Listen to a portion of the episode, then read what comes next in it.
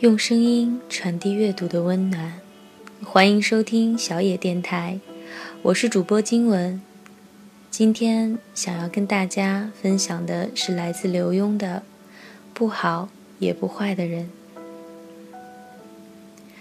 有一天，我到某地办事，下了飞机之后搭计程车，由于是初次来到这个城市，就跟司机打听当地的情形。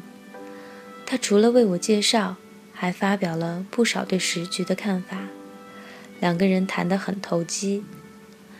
到达目的地，表上显示的是一百八十元，给一百就好了。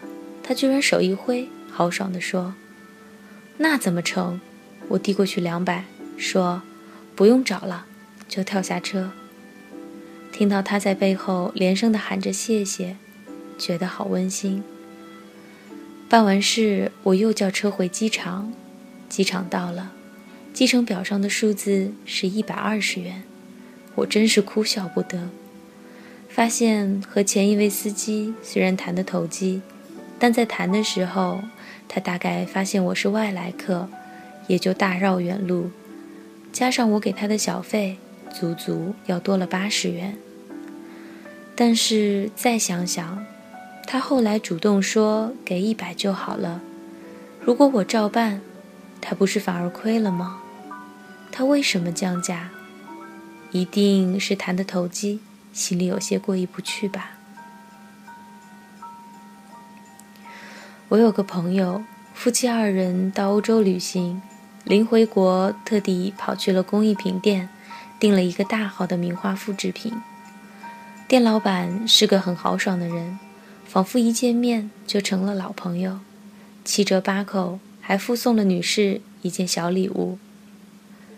但是当他们拿过账单时，却觉得数字好像不对，细看才发现，老板居然把上面的一九九五年也当做货款加了上去。天哪，多糊涂！老板把两只手摊向天空，赶快做了修正。支赔不是的，送二人出了门，并保证东西一定会准时寄到。夫妻俩站在门口等计程车，偏偏碰到下班高峰，一辆空车也没有。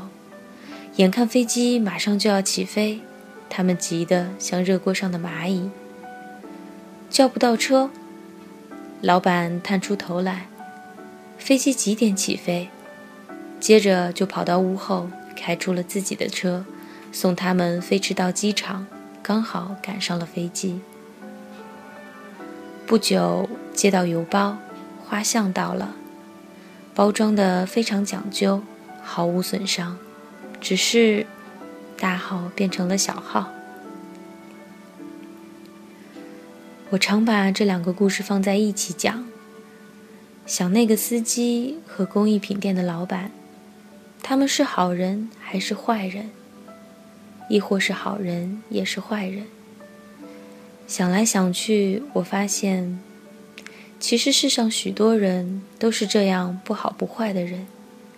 当你不小心的时候，他们会占你的便宜；当你跟他们有了交情，他又可能又为你付出。